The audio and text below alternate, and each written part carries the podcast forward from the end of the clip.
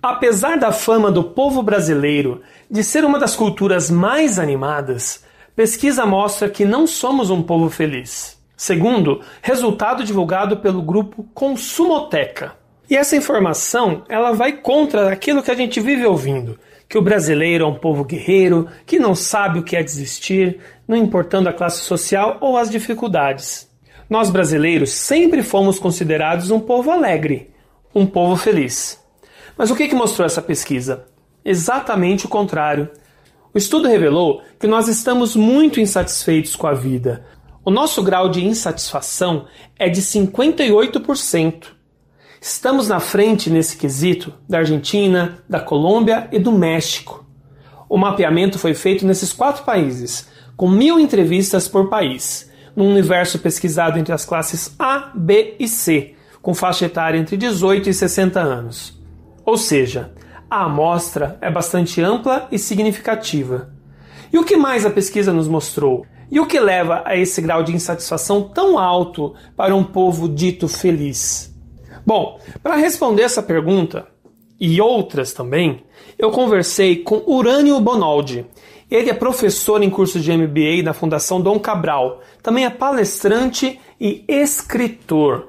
Ele possui uma longa experiência executiva em cargos de alta gestão, ele é especialista em tomadas de decisão, carreira e negócios. Então a gente vai conversar um pouquinho com ele sobre a importância do autoconhecimento, baseado nessa pesquisa que eu citei agora há pouco.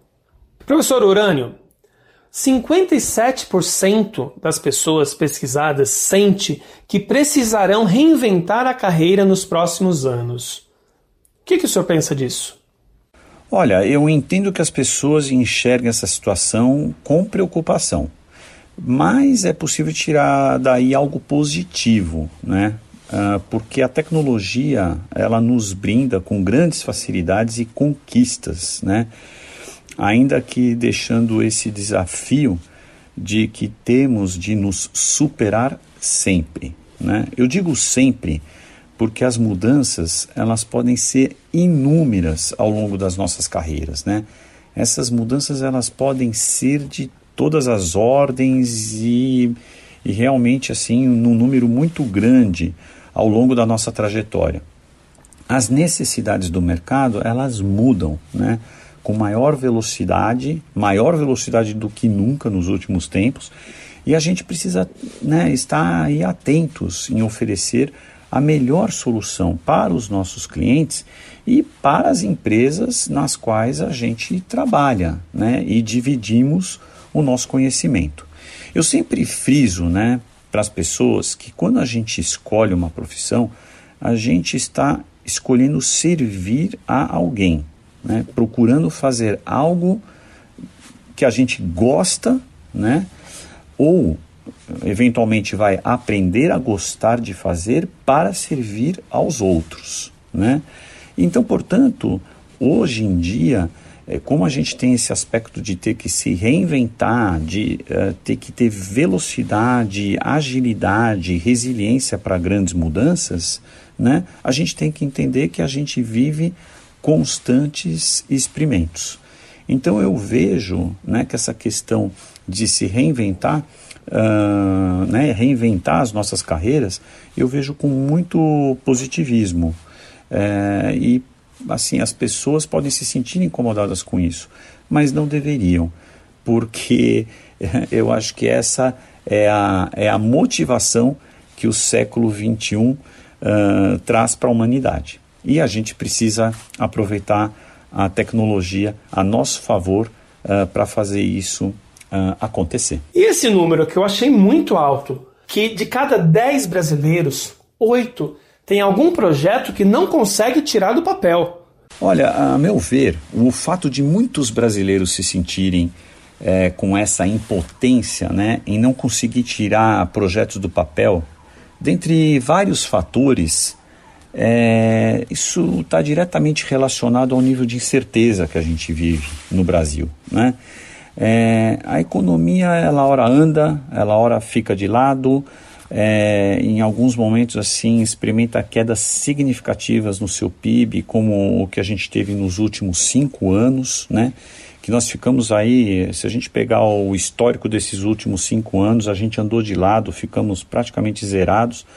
Então, essa, essas questões, sabe, de anda, para, sobe, desce, a falta de políticas de longo prazo, de incentivos né, para bons projetos.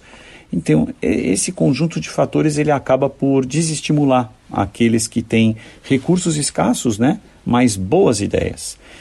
É uma situação uh, em, também né, em que o acesso ao crédito e previsibilidade de médio e longo prazo, é, para aqueles que estão querendo empreender, né, são fatores fundamentais né, para estimular essas pessoas ao empreendedorismo. Né.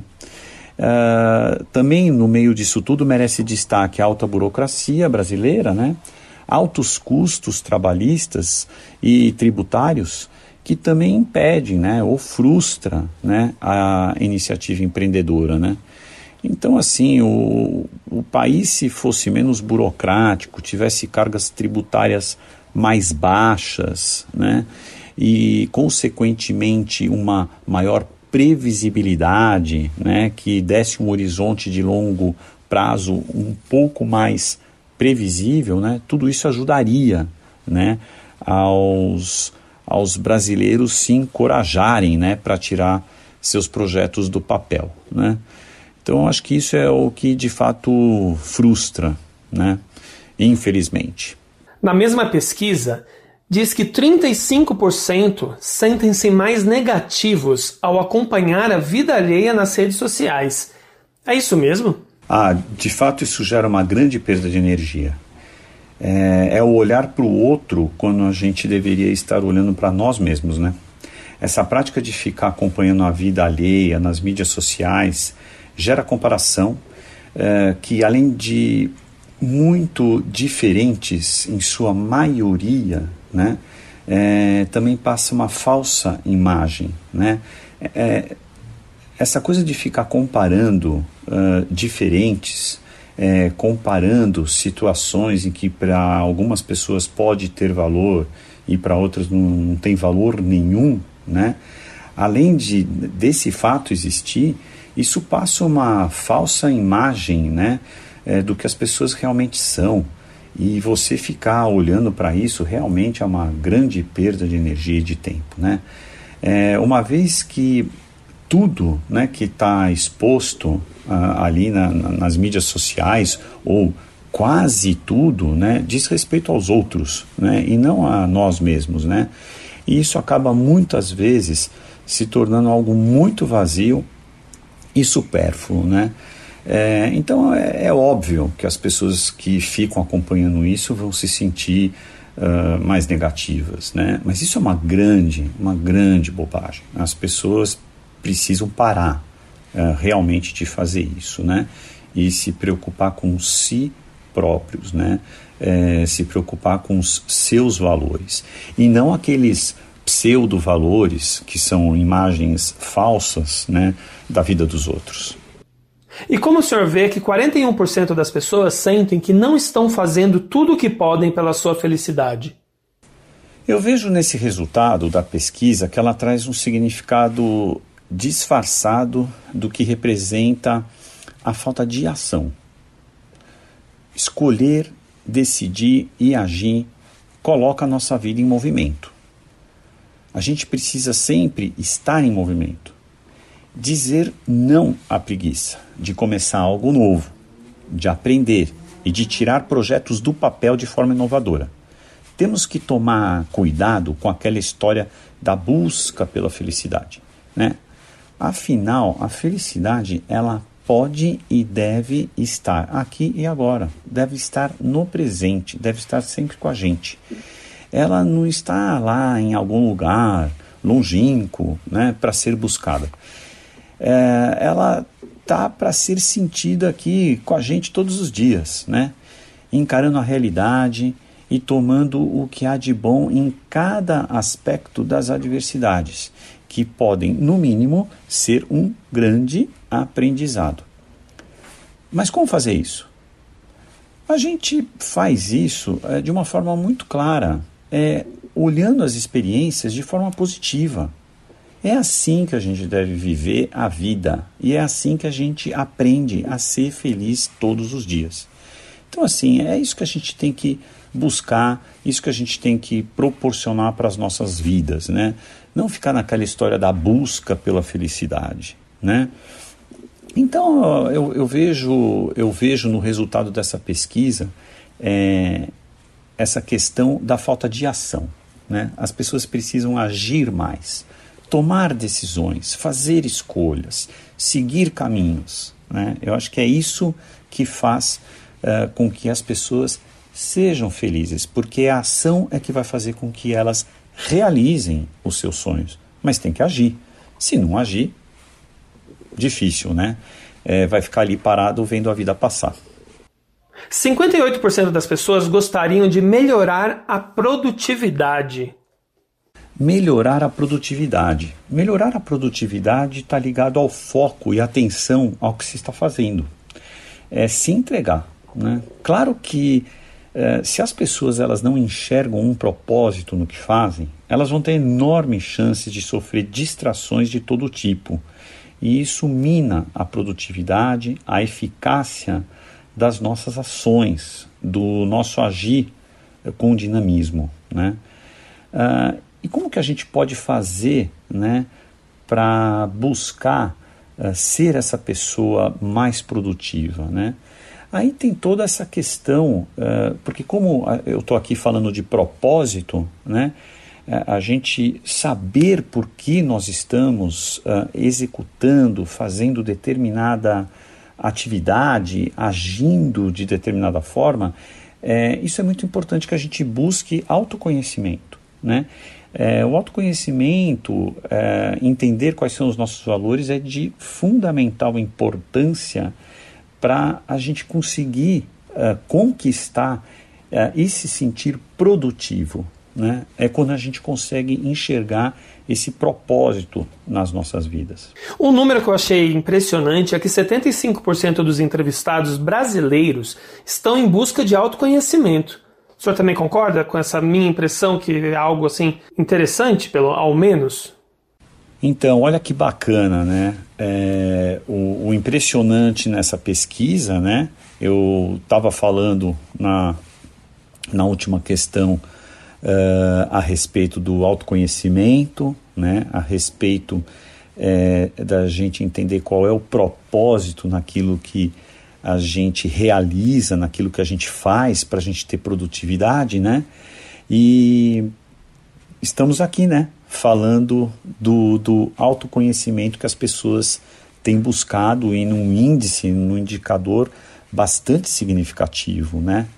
E, de fato, essa é a base para as boas escolhas e decisões difíceis da vida. Né? O conhecimento de nossos valores é de fundamental importância nesse processo de identificação do que realmente é relevante para nós.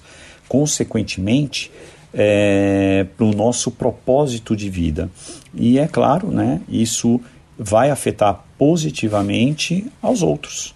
Autoconhecimento é nos perguntar uma série de questões é, e, e, assim, nunca terminar esse processo, né?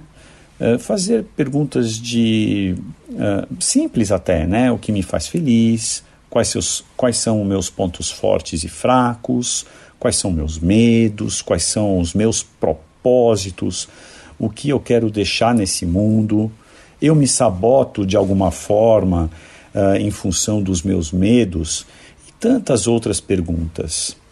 É, tendo essas respostas, buscando outras respostas, né, a gente vai saber do que gosta e a gente vai procurar fazer aquilo que aprecia, que ama, né, e que com certeza vai uh, fazer com que a gente atinja ao maior número de pessoas possível né, e de, de forma muito positiva. Né?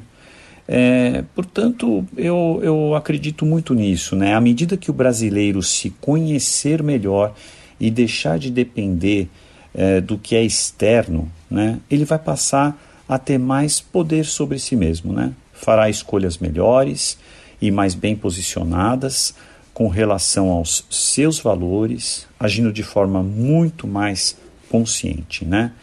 O brasileiro, assim, eu tenho plena convicção com essa questão do autoconhecimento e valores reconhecidos, com certeza ele vai ser mais feliz e importante, né? Mais feliz todos os dias.